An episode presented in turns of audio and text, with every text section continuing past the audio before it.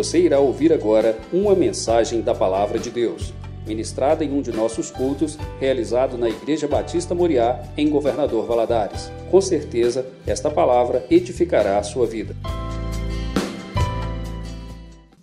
Então, nós temos estudado aí a história de Elias e Eliseu, dois profetas, dois homens do Senhor. Eu acho interessante que Elias foi profeta, Eliseu foi profeta, e o próximo que seria profeta, logo após de Eliseu, seria Geazi.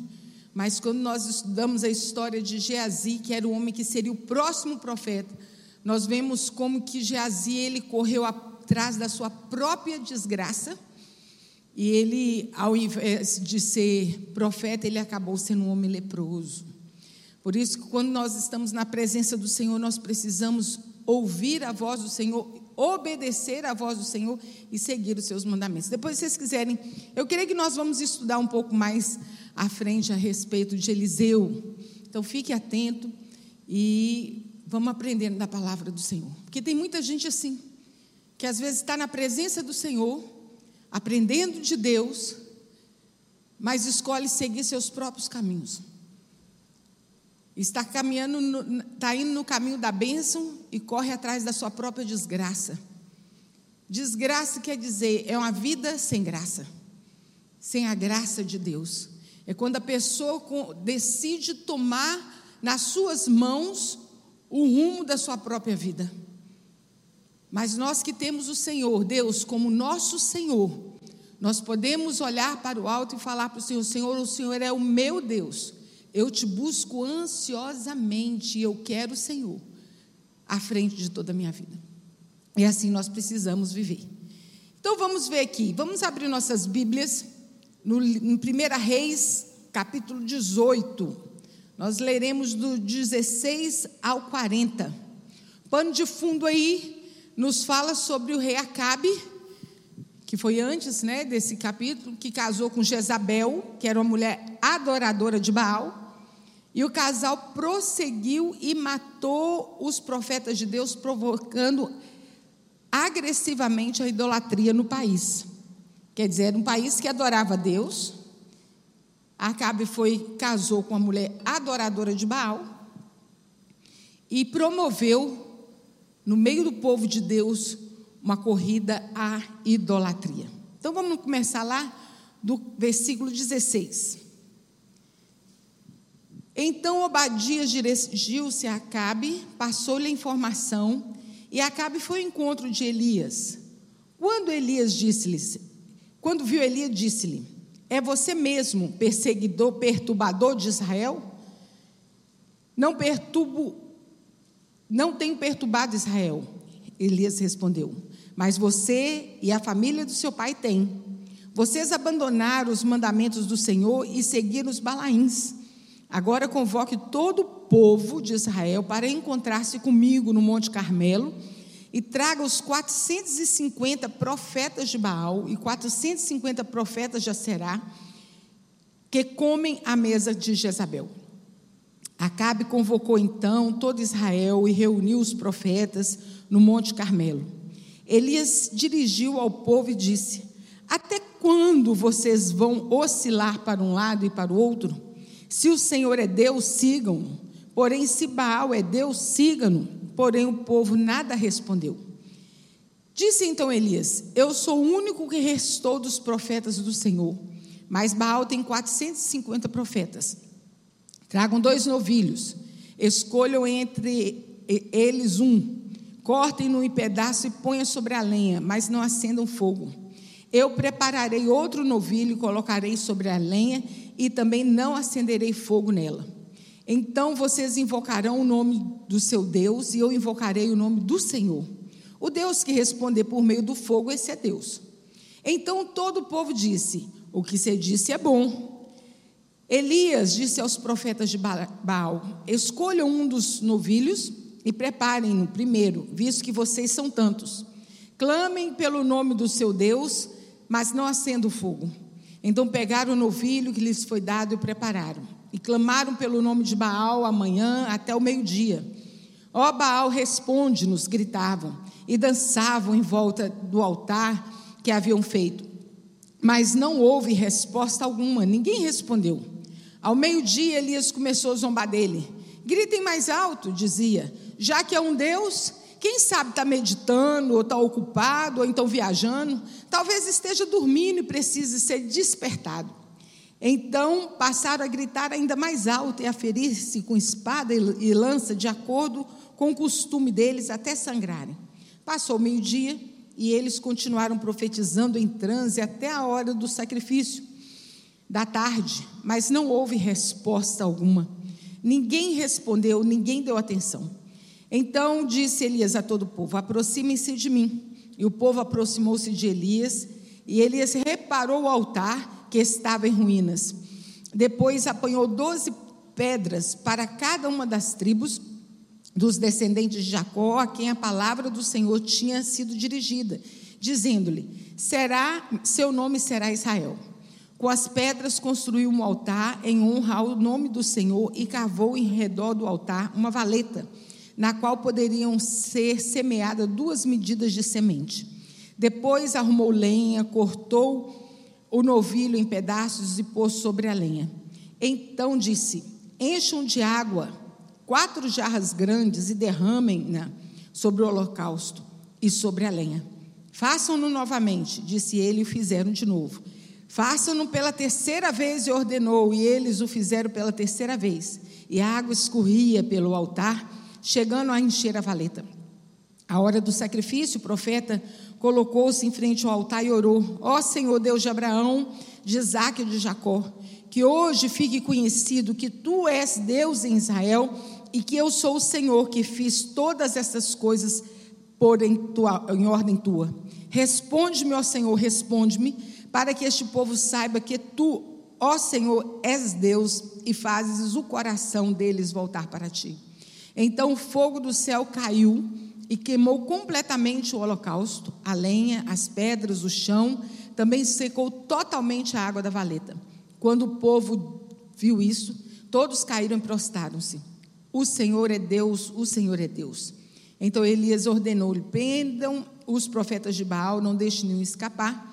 Eles os prenderam, Elias os fez descer o riacho de Quizon e ali os matou. Gente, isso dá um filme bacana, não dá? Primeiro Elias, ele vai até o rei e fala: Olha, não vai chover, até o tempo está aqui, em 1 Reis 17, 1. Ora, Elias de Tisbe, em Gileade, disse a Acabe: Juro pelo nome do Senhor, o Deus de Israel, a quem eu sirvo, que não cairá orvalho nem chuva nos seguintes anos, exceto mediante a minha palavra. Era um homem que conhecia o Deus a quem servia. Ele chegou para o rei e falou assim: Não vai chover, não vai chover, até que eu fale de novo, até que venha novamente a minha palavra. Não vai chover. E durante três anos não choveu, não choveu. E Elias, ele ia, vai encontrar com Acabe, e quando ele encontra com Acabe, conforme nós lemos aqui, ele pergunta rapidamente: É você que é o perturbador de Israel? E ele era um homem que não temia homem. Ele falou assim: Eu não sou perturbador, não. O perturbador é o Senhor e sua família, que tem trazido outros deuses, tem trazido maldição para a sua terra. O versículo-chave de hoje é esse, versículo 18, 37, que nós acabamos de ler. Responde-me, Senhor, responde-me, para que este povo saiba que tu és Deus e que tu fizeste retroceder o coração deles. Ele está ali clamando ao Senhor. Esse é, é, é o versículo-chave de toda essa, essa história. E nós podemos ver que, quando Elias encontra com Acabe, ele fala assim: Olha, só tem eu de profeta, e você tem seus 450, vão reunir todo mundo ali no monte. E o povo, não sei se vocês repararam isso, o povo gostou da ideia. Deve ter até achado assim: não, vai ser o encontro, vai ser, vai ser o bafão do ano. Vamos lá, gente, vamos lá para ver o que, que aconteceu. Gente, realmente, hoje nós lemos a Bíblia e a coisa é muito tranquila. Mas se nós estivéssemos vivendo na época, do jeito que aconteceu, gente, foi um alvoroço no meio de todo aquele povo. É um relato dramático, impressionante, que poderíamos chamar de algo assim, a prova de fogo. Às vezes nós falamos, nossa, estou passando por uma prova de fogo, mas prova de fogo, meu irmão, foi essa prova aqui, realmente, literalmente, uma prova de fogo. Um só homem de Deus enfrenta uma multidão de idólatras e vence completamente, porque Deus estava com ele. Porque Deus estava com ele. Eu estava vivendo um, um tempo agora no final do ano e esse negócio de, de, de, pandemia, que eu trabalho também no Estado, aí me perguntaram, como é que está você? Eu falei assim, meu filho, eu estou vivendo literalmente o Salmo 91, mil cairão ao meu lado, dez mil à minha direita, mas eu não estou sendo atingida de jeito nenhum. E é assim que nós vivemos, quando nós cremos no, no, no poder de Deus, como nós somos servos do Senhor. Ele sozinho enfrentou uma multidão de idólatras, mas ele não estava só. Né? Nós, ele sabia quem era o, o Senhor, Deus Todo-Poderoso que era por ele. Nós lemos, quando nós lemos os, os livros de Salmos, nós vemos como que Davi se refere é, a Deus como guerreiro, como Deus Todo-Poderoso. E assim Elias cria no Senhor. E fazendo uma, uma leitura cuidadosa desse texto, nós podemos notar a diferença entre os adoradores de Deus e adoradores de Baal. Eu gosto muito do Malaquias 3,18, que fala assim: todos verão a diferença entre o justo e o ímpio, daquele que serve a Deus e daquele que não serve. É diferente. Quando nós temos o Senhor, quando nós servimos a Deus, Deus se manifesta com poder na nossa vida. Mesmo que naquela hora nós não estejamos vendo com os nossos olhos carnais, mas nós precisamos aprender a abrir os nossos olhos espirituais.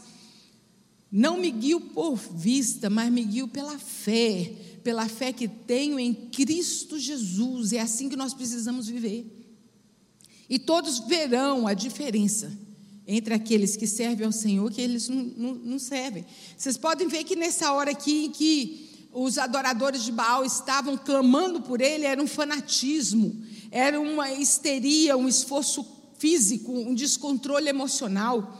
Eles gritavam, eles pulavam, eles se cortavam, eles davam nas costas com, com lanças na ponta e se cortavam, se sangravam, pedindo: ó oh, Baal, nos responde, ó oh, Baal, é, manda fogo do céu. E deu meio-dia, nada. Deu fim da tarde, nada. E Elias estava ali tranquilo, sereno, confiante e ainda rindo da cara do outro. Aí, os seus adoradores, não, o seu Deus não respondeu? Grita um pouquinho mais alto, quem sabe ele está dormindo, ou saiu para passear, ou está fazendo alguma coisa.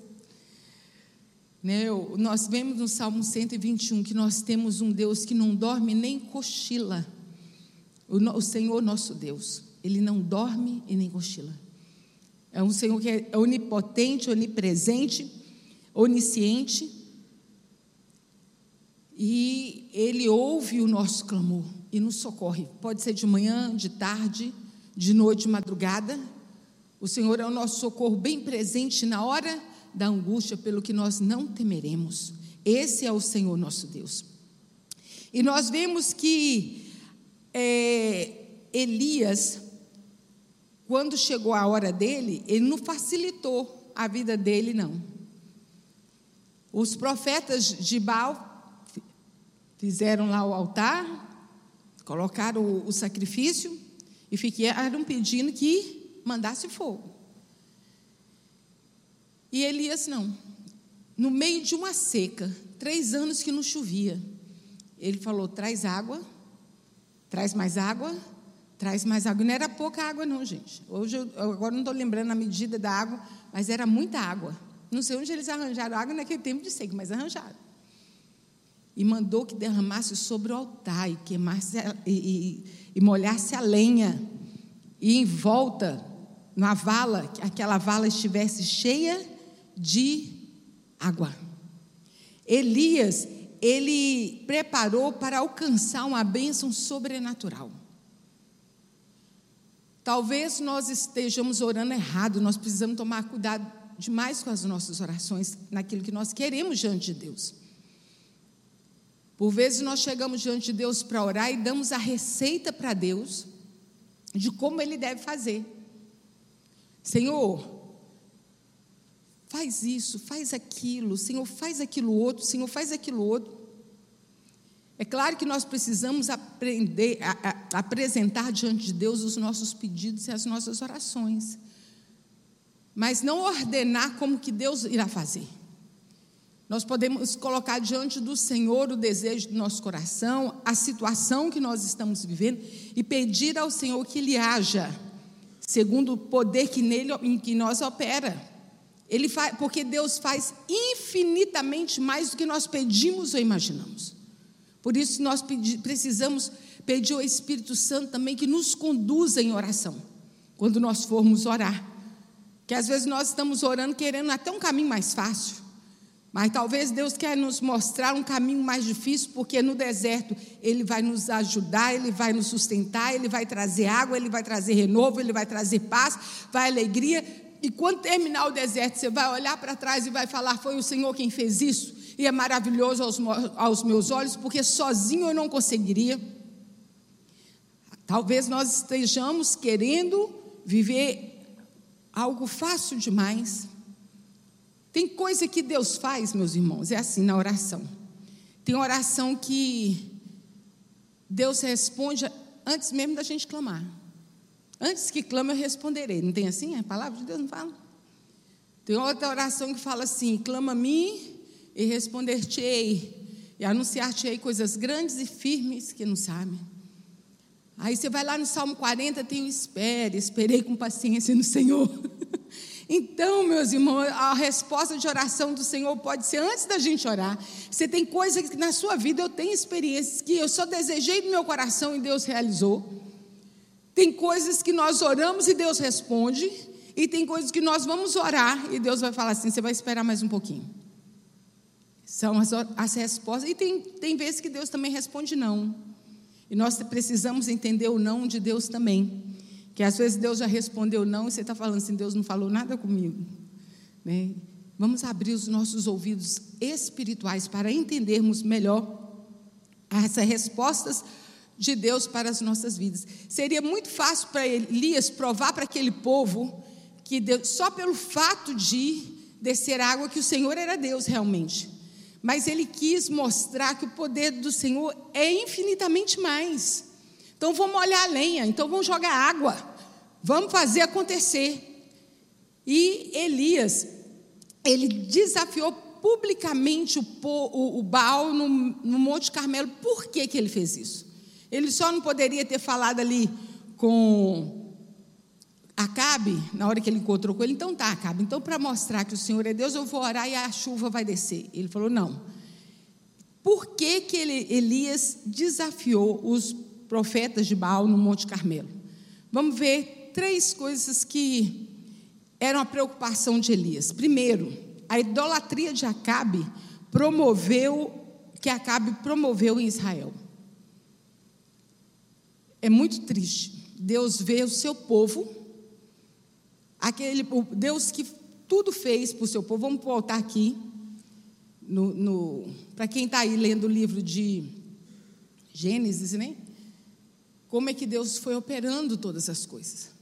Como é que Deus foi respondendo? Como que o povo de Deus nasceu, cresceu? Como que Deus realizou todas as coisas?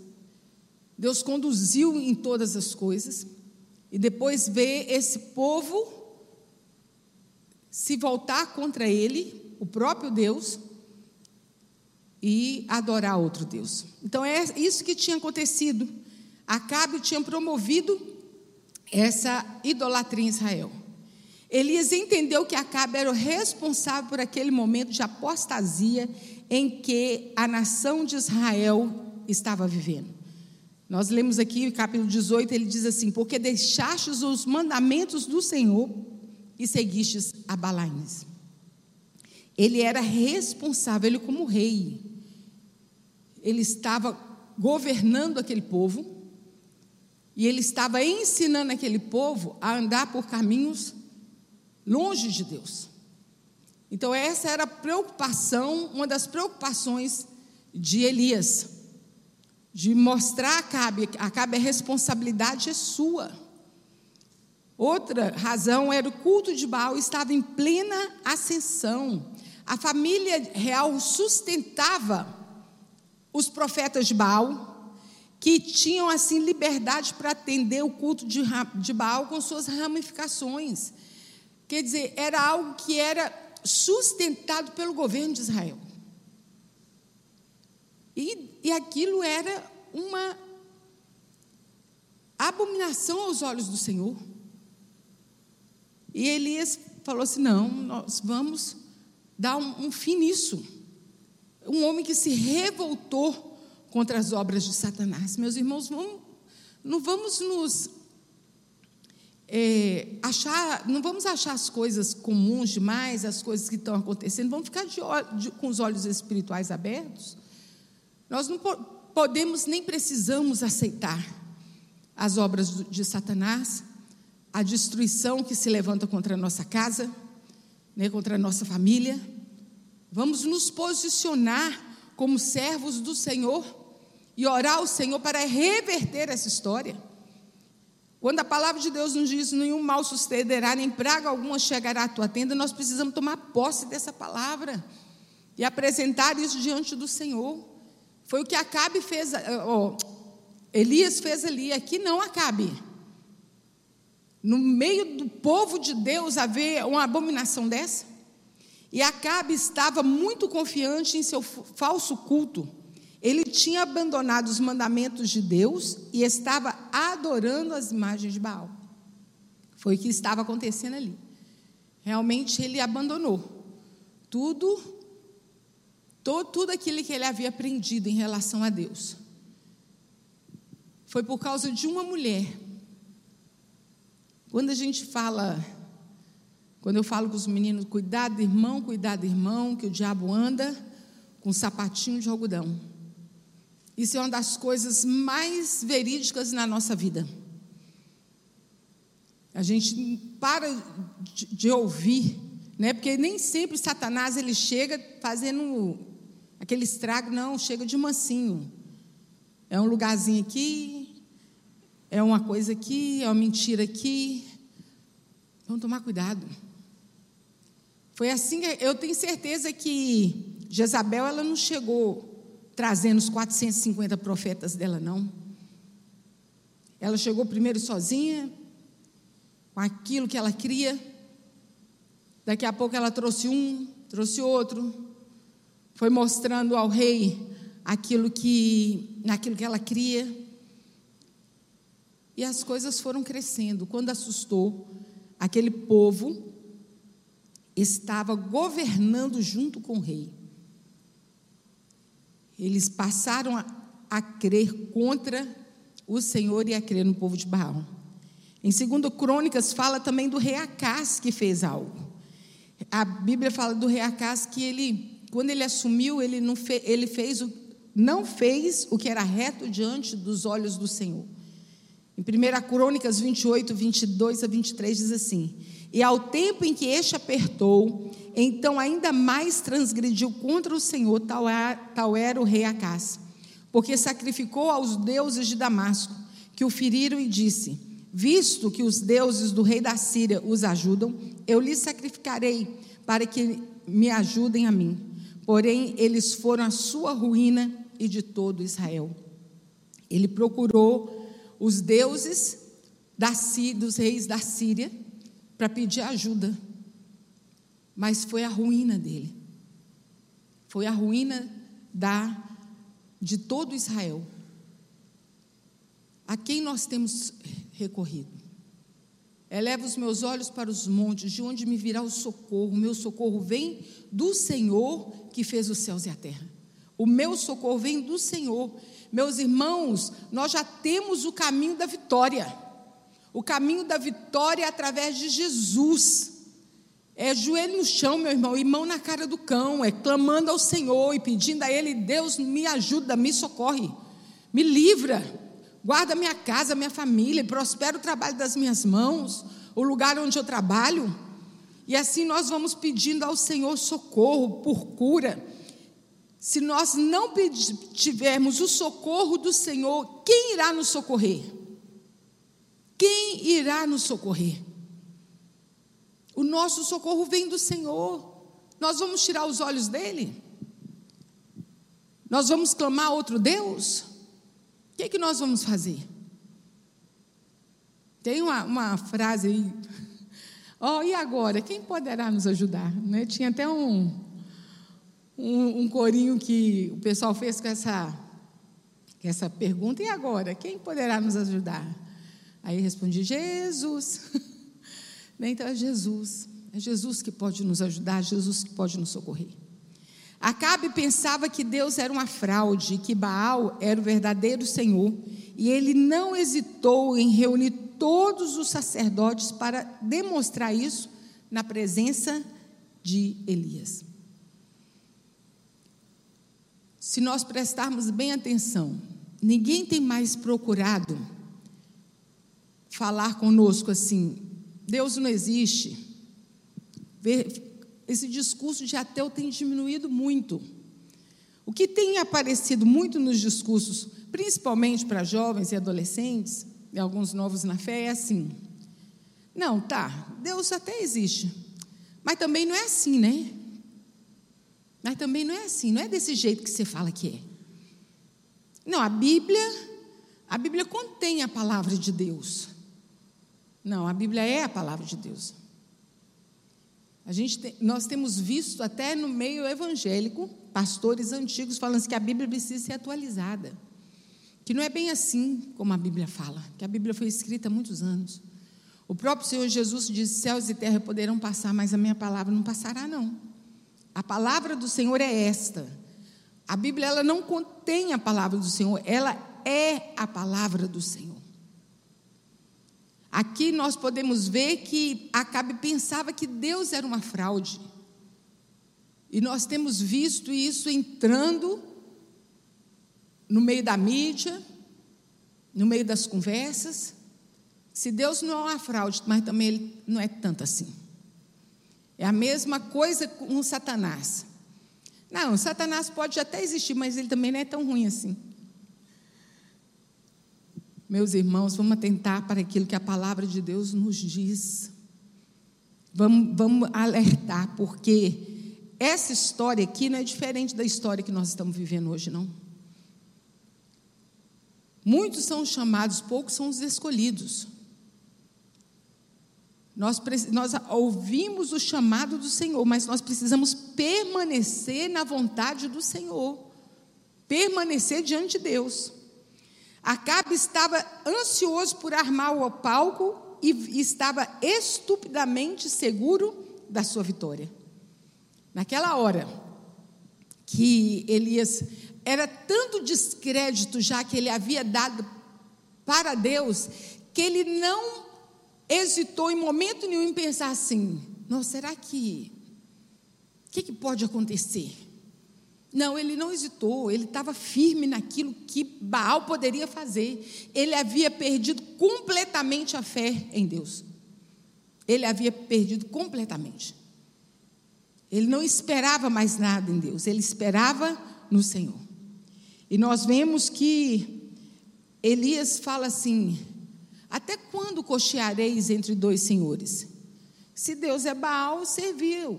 Se o Senhor é Deus, serviu. Até quando? Existe uma parábola do asno de Buridã, que é uma pequena parábola que Jean Buridão inventou para falar sobre a dificuldade de tomar decisão quando nós estamos forçados a escolher entre duas alternativas que são igualmente boas ou parecem ser boas. Então ele conta que havia colocado dois montes de feno para que o burro pudesse ir lá e se alimentar. Eram dois bonitos, com aparência deliciosa. Só que um não era tão delicioso assim, estava misturado com algumas coisas, e o outro era totalmente limpo. E diz que ele olhou para um, olhou para outro, olhou para um, olhou para o outro e não conseguiu se decidir. Ele não conseguiu se decidir, ele não, ele olhava para um, ah, será que esse é bom? Será que é esse? Será que eu vou nesse? Será que eu vou nesse? E assim tava, estava o povo de Israel aleijado por causa da sua indecisão. A gente sempre fala que às vezes parece que a pessoa está vivendo o samba do crioulo doido, né? Não sei se os irmãos. que ele fala assim: não sei se vou, não sei se fico. Se eu fico aqui, se eu fico lá. Se eu vou para lá, tenho que vir. Se eu fico aqui, tenho de voltar. Tem gente que não sabe, não consegue se decidir mais aonde ele fica. E essa era, era o tempo que Elias chegou e falou assim: Olha, se a Baal é Deus, você vai servi-lo. Infelizmente, nós temos visto pessoas vivem a vida do jeito que quer, mas na hora que aperta, corre para o lado do Senhor. E o Senhor atende porque Ele é misericordioso. Deus é Deus de misericórdia. O sol nasce sobre os justos e sobre ímpios. Não é assim? E Deus abençoa por causa da sua infinita misericórdia, por causa do seu nome, por causa do nome santo de Jesus.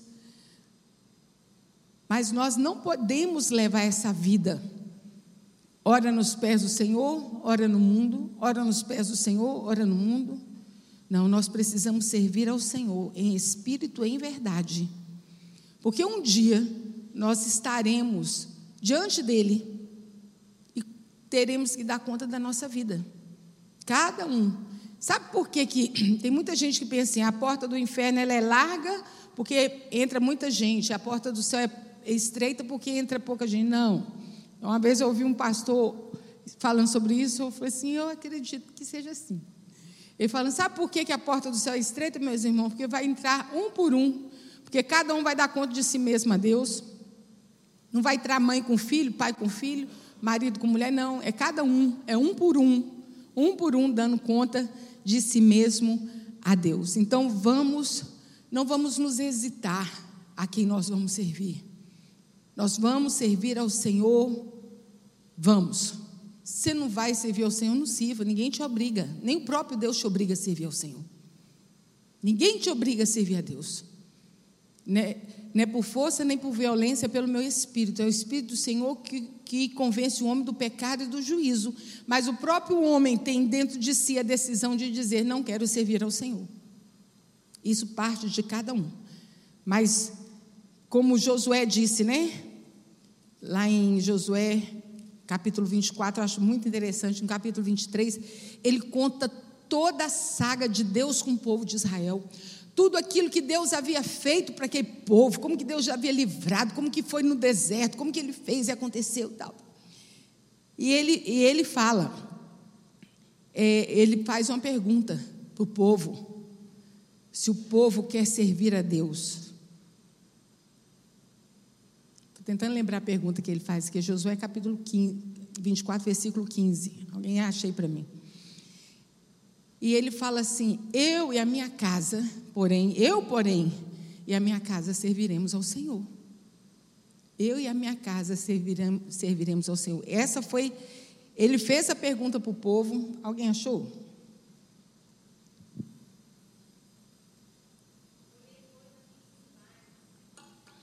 Isso. Escolhei, pois, a quem se vai, se a Deus ou a outros deuses. Eu, porém, a minha casa serviremos ao Senhor. Eu e a minha casa serviremos ao Senhor. Você escolhe quem você quiser. Depois que ele relatou tudo aquilo que Deus já havia feito por eles, ele disse: Eu e a minha casa serviremos ao Senhor. Você escolhe que você quer servir. Do adolescente que aqui está ao mais velho, a decisão é pessoal. Quem que nós queremos servir? O Antigo Testamento é, interpretado apresenta lições morais dos versículos 21 ao 29 que lemos aqui. Deus é um Deus de poder e Ele é um Deus de intervenção. Nesses versículos entre o 21 e 29, nos mostra o poder de Deus. Deus faz cair chuva, Deus faz cair fogo, Deus é Deus que abre os céus. Deus é Deus que dá ordem aos seus anjos a nosso respeito, e Ele é um Deus de intervenção. Deus já, eu tenho certeza que Deus já interviu na história de muitos aqui, na história da minha vida. Quantas vezes nós vemos um caminho que não tem, não tem luz no fim do túnel e Deus abre as portas. Tem momento que, que, é, que é momento de fechar a porta, Deus fecha a porta. Deus é Deus de intervenção. Não sei quantos de vocês já repararam no, no livro de Esté. O livro de Esté começa falando de, se não me engano, no capítulo 2, é, de homens que é, atacaram outros que queriam invadir o palácio. Isso foi no capítulo 2. Quando dá lá pelo capítulo 6, que Amã já tinha montado uma forca para enforcar Mardoqueu. Eu acho interessante esse capítulo, que nos conta que Mardoqueu estava na casa dele tranquilo, dormindo. E a mãe lá, montando uma forca, gente, o estava com tanta raiva, tanta raiva. Se eu não me engano, a forca tinha 5 metros de altura. Para enforcar uma pessoa, não precisa de 5 metros de altura, não, né? Dependendo da altura da pessoa, até 2 metros a pessoa morre enforcada. Mas ele construiu uma forca de 5 metros de altura para poder enforcar Mardoqueu, porque Mardoqueu não se dobrava na presença dele. Orgulho. Orgulho. E naquela noite em que a forca estava pronta, Mardoqueu dormindo, quem perde o sono? O rei. O rei perdeu o sono. E era assim, gente: o rei perdeu o sono, ninguém no palácio podia dormir. Nós também não estamos com sono, rei. Está todo mundo morrendo de sono, mas o rei estava acordado, o povo tinha que estar acordado. E não tinha internet, né? não tinha Facebook, nem Instagram, para aquele homem estar olhando as coisas. Ele falou assim: me traga os livros de registro. Me traga os livros de registro das coisas, dos acontecimentos. E trouxeram. Quando ele leu, ele falou assim: ah, esses homens aqui, é, que fizeram em favor da vida dele, e Mardoqueu era um deles. Foi Mardoqueu que, que expulsou os homens, foi isso mesmo. Mardoqueu ficava sentado à porta. O que, que foi feito Mardoqueu? Nada, não foi feito nada. Não. Aí ele manda chamar a Amã. Ô Amã, vem cá. O que que faz o rei quando ele quer exaltar uma pessoa? E a Amã, crente que era com ele, fala assim: Ah, rei, você faz o seguinte: você pega o seu cavalo, coloca a pessoa sentada no cavalo do rei, né? Enfeita o cavalo todo, põe, veste umas vestes espe especiais na pessoa. Foi falando, ele pensando em si. E depois você pega uma pessoa para ir puxando o cavalo e gritando no meio da praça, assim que faz o rei aquele que quer exaltar. E o rei olhou para ele e falou assim: Não, Amã, que ideia boa. Vai lá e faz tudo isso com Mardoqueu. E se você quiser ler a história, é muito bacana, são dez capítulos só, livro de Esther. E no final da história, quem morre enforcado é o próprio Armã. Deus intervém na nossa história.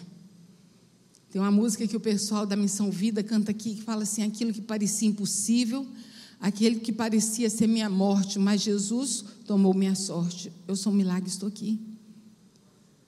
E eu tenho certeza que se nós dermos a oportunidade dos irmãos contar experiências, vários aqui terão experiências da intervenção de Deus no meio de todo o caos. Israel estava vivendo um caos, estava, mas Deus foi um Deus, Deus que interviu na história. Nas questões morais, a estrada do meio é sempre a correta. Os homens espirituais devem ser homens de convicção inarredáveis. Tem um caminho certo, tem um caminho errado, mas tem gente que fica no meio do caminho. É aquilo que a gente fala, tem gente que está em cima do muro. Cuidado, meus irmãos, que o muro tem dono. Que o muro tem dono. E quem é dono do muro é o próprio Satanás. Vamos tomar cuidado com isso. A gente não pode subir o um muro, não. A gente tem que saber em relação à nossa fé, a quem nós servimos. próprio Jesus, em Mateus 12, 25, diz assim: Todo reino dividido contra si mesmo será arruinado, ou toda cidade ou casa dividida contra si mesmo não subsistirá. Então, eu não sei se é aqui, se é ali, não tomo decisão, estou no meio. Nós precisamos viver por aquilo que nós cremos. Pode estar tudo parecendo que está destruído, mas nós temos a certeza do Deus a quem nós servimos.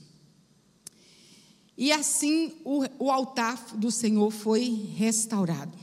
Nós podemos ver que o povo de, de Baal clamou, clamou, clamou, o fogo não desceu. Então passaram a vez para Elias. Elias falou assim: Ó, oh, chega, agora chegou o meu momento. Só que Elias não usou aquele, aquele altar ele restaurou o altar. Nós tivemos um acampamento, acho que foi 2018, o tema foi restaurando o altar. Eu lembro que nós demos um tijolinho para cada um dos meninos e ali nós montamos simbolicamente. Mas o altar que precisa ser restaurado é a nossa vida. Aqui está falando sobre o altar que tinha sido destruído por causa de adoração a outros deuses. Às vezes o altar está caído, às vezes está faltando tijolo, está faltando alguma coisa. Nós precisamos restaurar o altar da nossa vida espiritual. Sem altar restaurado não tem fogo. O fogo do Senhor, ele desce sobre as nossas vidas quando o altar está restaurado. Quando a nossa vida está diante dele, plena, perfeita diante do Senhor. Então ele teve a, necessidade de restabelecer o verdadeiro culto a Deus em Israel, e talvez tenha sido a lição aprendida por a maior preocupação, quer dizer, a maior preocupação do profeta do Senhor. A maior preocupação do profeta do Senhor ali é a situação de que o povo estava longe, afastado de Deus. Ele não poderia ter com aquela ver aquela situação do povo do Senhor. Então vamos restaurar o altar? Vamos. Vamos começar. Nós estamos começando o ano de 2022. Vamos restaurar o altar. A palavra de Deus nos diz assim: aquele que mentia, não minta mais. Aquele roubava, não roube mais. É o Senhor nos chamando para ter uma vida santa diante dele. Elias não podia se conformar com aquela situação. Ver o altar do Senhor derrubado, sem sacrifício, sem culto, outros deuses sendo objeto de adoração. Aí vem a pergunta: quem estamos cultuando em terras brasileiras? O nosso pastor, ele sempre nos ensina aqui que o evangelho ele é simples. Ele é simples. Crer no Senhor Jesus Cristo e será salvo. A palavra de Deus nos ensina o caminho. E nós precisamos tomar cuidado que às vezes dentro das próprias igrejas nós temos visto pessoas inventarem novidade dentro das igrejas para ter um povo, para fidelizar o público, para fidelizar um público. A palavra de Deus ela precisa ser pregada na sua essência, na sua verdade. E a verdade muitas vezes incomoda. E a verdade muitas vezes não atrai o povo, não é assim? Às vezes a pessoa quer viver uma mentira. Temos que tomar cuidado com isso. Eu não vou falar de outras coisas, vou falar das igrejas. Igrejas que pastores têm uma necessidade de se tornar pai, fala assim, eu sou, sou seu pai espiritual, sou sua mãe espiritual. Vem uma coisa assim, gente. E, e criando uma, como é que fala? Uma dependência da pessoa em relação a outra pessoa. A Bíblia nos fala de pastores e nos fala de ovelhas. Pastores que conduzem as suas ovelhas no caminho do Senhor, que cuidam, que dá o alimento, que é a palavra do Senhor, que está junto para poder é, enfrentar as dificuldades, que na hora que vê o perigo, vai lá, puxa a ovelha de volta, é assim. Agora, eu querer que, tomar, que a pessoa dependa de mim, nós dependemos do Senhor. É um homem criando é, dependência de outro homem em cima de você mesmo. Às vezes a pessoa não está dando conta da vida dela, vai dar conta da vida dos outros. A gente precisa tomar cuidado, meus irmãos. Isso é uma das coisas que tem aparecido dentro das igrejas. Né? As pessoas cultuam os homens não é mais a necessidade de viver uma vida santa, talvez é a necessidade de só mandar você trazer seu dinheiro. Nós precisamos procurar viver aquilo que a palavra de Deus nos ensina. Amar a Deus sobre todas as coisas, amar a si mesmo e amar ao próximo como Deus nos tem amado ter misericórdia uns com os outros, é o que a palavra de Deus nos diz. Eu não posso fazer mais do que eu posso. Agora, o nosso Deus, ele tem poder para fazer tudo o que pode ser feito. Então, vamos tomar cuidado com essas questões que têm aparecido dentro das igrejas. Podemos anunciar Jesus, mostrar o caminho da salvação, discipular e apresentar a pessoa a obra de Jesus, dar orientações, mas sempre direcionar a Deus que Ele é o Senhor. Ele é Senhor sobre todas as coisas. Vamos abrir os olhos, meus irmãos, vamos tomar cuidado com aquilo que tem sido trazido aos nossos ouvidos. A quem estamos oferecendo o nosso culto? Elias queria que tudo acontecesse dentro da mais perfeita transparência. O profeta falou oh, gente, chega para cá, eu vou restaurar o altar aqui. Chega para cá que vocês vão ver. Ele preparou o altar com maior cuidado, a plena vista das pessoas, e pediu que eles aproximassem e observassem. Ele falou assim: você pode observar, eu vou restaurar aqui o altar na presença de todo mundo. Não tem fraude aqui, não tem mentira. Ele pensou assim: vai descer fogo do céu e depois eles vão dizer que tinha já uma fogueirinha aqui embaixo, que já tinha alguma coisa surpreendente, ilusória aqui para poder acontecer. Não. Ele chamou o povo. Gente, a palavra de Deus ela é a verdade. E não precisa de engano para poder mostrar que Deus é o Senhor, não. Nós vivemos é aquilo que a palavra de Deus nos ensina. Nós não precisamos ficar fazendo mágica, iludindo as pessoas para trazer as pessoas diante de Deus.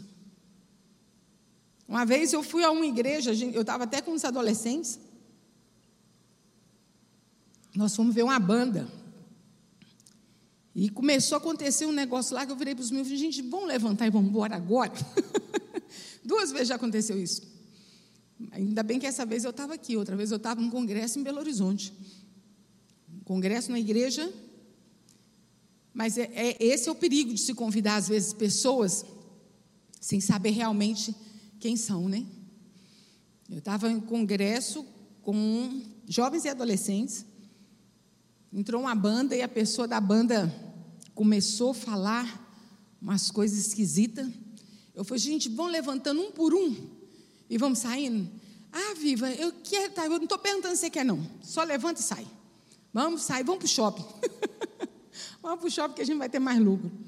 Depois eu conversei com os com o pessoal que estava organizando, eles falaram assim para mim, e são pessoas sérias. Eles falaram para mim assim, Viva, nós também ficamos no prejuízo. Porque eram jovens do Brasil inteiro nesse congresso. E a pessoa chegou falando coisas que não era devida. Dentro do, do, de uma igreja que é séria. Então, a quem nós estamos oferecendo o nosso culto? É preciso ter transparência. É preciso ter transparência.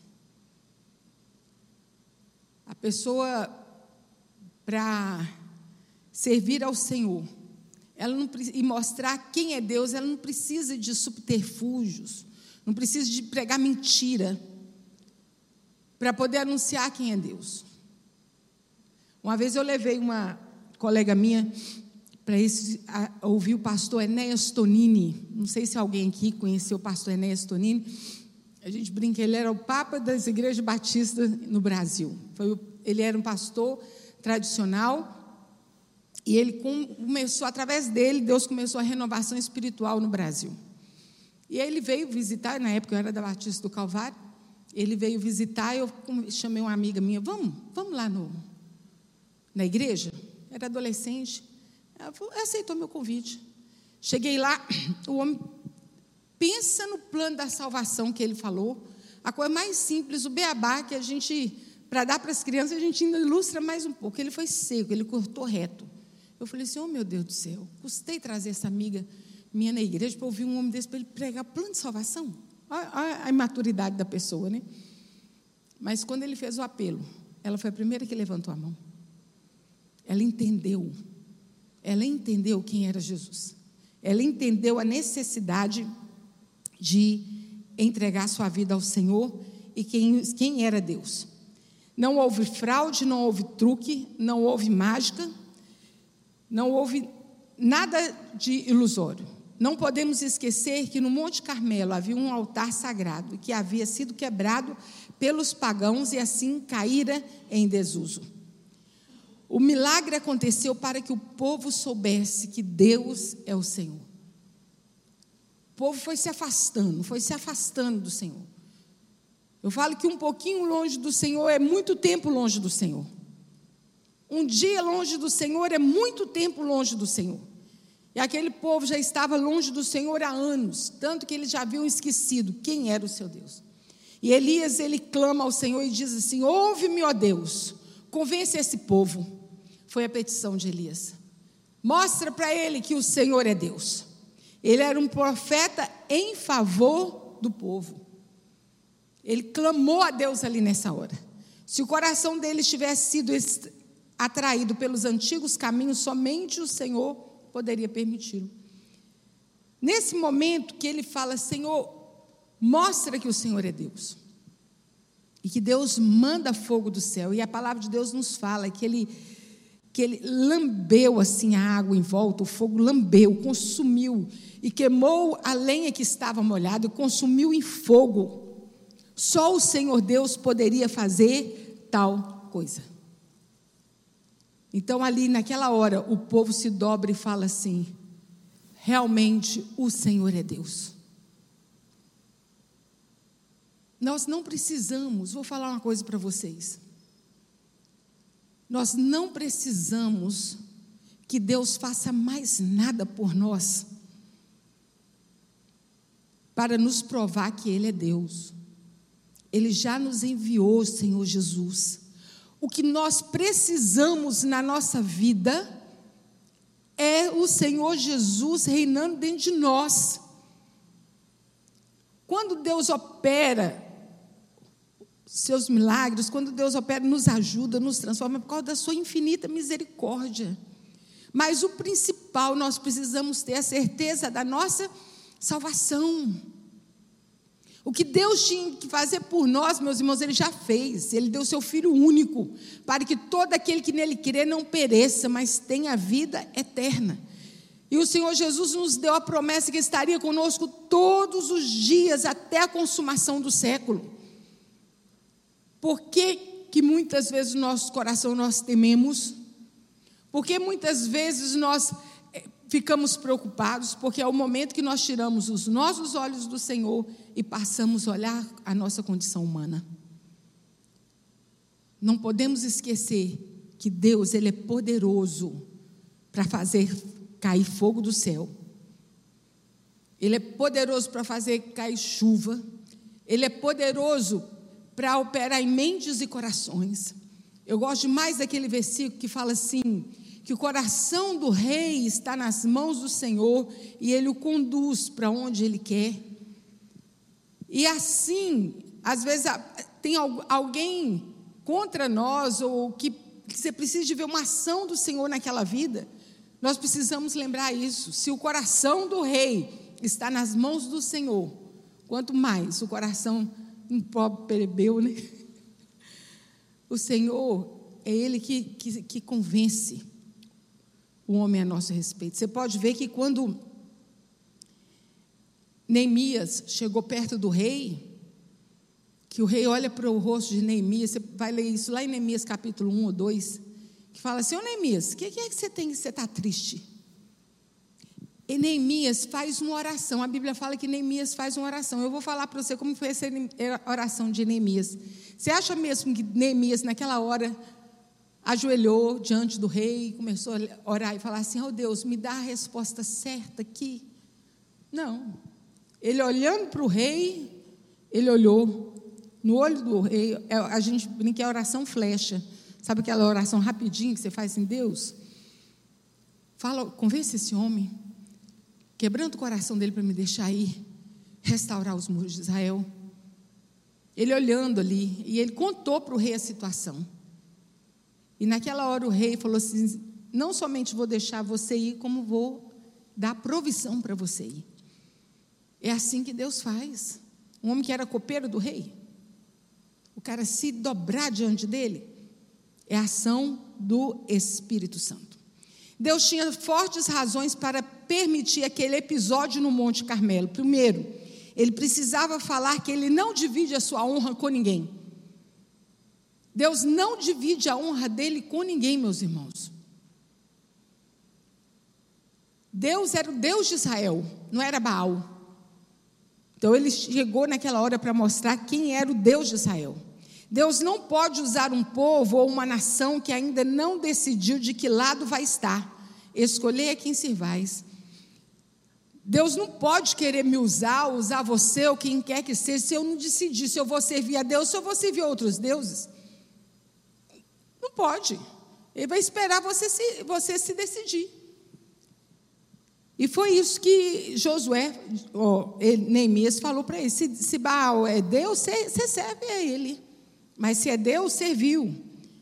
Para se conviver com o Deus Santo, é preciso viver uma vida de santidade, afastando-se de todo tipo de idolatria. Nós temos que ter, tomado, tomar cuidado, que às vezes a gente pensa que idolatria é só quando nós nos rendemos a ídolos, né? a imagens de escultura ou alguma outra coisa. Mas a idolatria é, aqui, é qualquer coisa que se torna mais importante do que Deus na sua vida. Aquilo sim vira um ídolo. Idolatria é o que é mais importante do que Deus na sua vida. Às vezes a gente vê pais idolatrando filhos, marido idolatrando esposa, esposa idolatrando o marido. Às vezes a pessoa idolatrando dinheiro, são tantas coisas né, que nós podemos idolatrar. Outros homens, outras pessoas. Deus precisava mostrar para mim e para você que ousadia, determinação, coragem, convicção de fé e obediência à Sua palavra são qualidades indispensáveis a todos aqueles que querem servi-lo fielmente. São coisas que nós precisamos ter para viver nessa vida: ousadia, determinação, coragem, convicção e fé em Deus. Que Deus possa levantar o seu povo assim, ousado. O povo de Deus é ousado. O povo de Deus é aquele que profetiza na vida dele mesmo, dizendo: Eu sei quem é meu Deus, eu sei que ele pode fazer. Embora o homem já determinou isso, na minha vida a última palavra sempre é a palavra do Senhor. E assim, Deus derramou fogo ali, naquele altar, e aquele povo reconheceu que o Senhor é Deus e que o fogo do Senhor esteja sempre aceso no nosso coração. Que o nosso, que o altar tem, tem, tem no, no, na oração do Pai Nosso fala assim: venha a nós o teu reino. O reino é aqui, ó, é onde ele tem que reinar, é dentro de nós. Eu peço, Senhor, venha a nós o teu reino, o reino do Senhor seja aqui, comece aqui dentro de mim. Que aqui o Senhor venha reinar, que o Senhor venha ser Senhor sobre a minha vida. Que nada, nada venha tirar nossa atenção dos caminhos do Senhor. Que nada chegue para querer nos confundir, que possamos estar sempre firmados na fé e na palavra do Senhor. Amém? Vamos orar, Pai. Nós agradecemos ao Senhor pela tua palavra, pela tua misericórdia para com as nossas vidas porque o Senhor é Deus que nos ensina a todo instante, a todo momento. Meu Deus, que nós precisamos e que nós devemos estar com os nossos olhares fixos no Senhor e aprender mais e mais da tua palavra para que não sejamos enganados. Meu Deus, livra-nos de todo e qualquer vento de doutrina que chega às tuas igrejas. Meu Deus, trazendo, Senhor, confusão à mente das pessoas, querendo trazer outros deuses para dentro da igreja. Nós só temos um Deus que é o Senhor, e é, e é o teu nome a quem glorificamos, e é a tua palavra que nós cremos. Nós podemos dizer com toda certeza do nosso coração: só o Senhor é Deus. Só o Senhor é Deus. Que o Senhor possa abençoar a tua igreja aqui, a Igreja Batista Moriá a continuar firme na palavra do Senhor e na sã doutrina, é que oramos a Ti em nome de Jesus. Amém.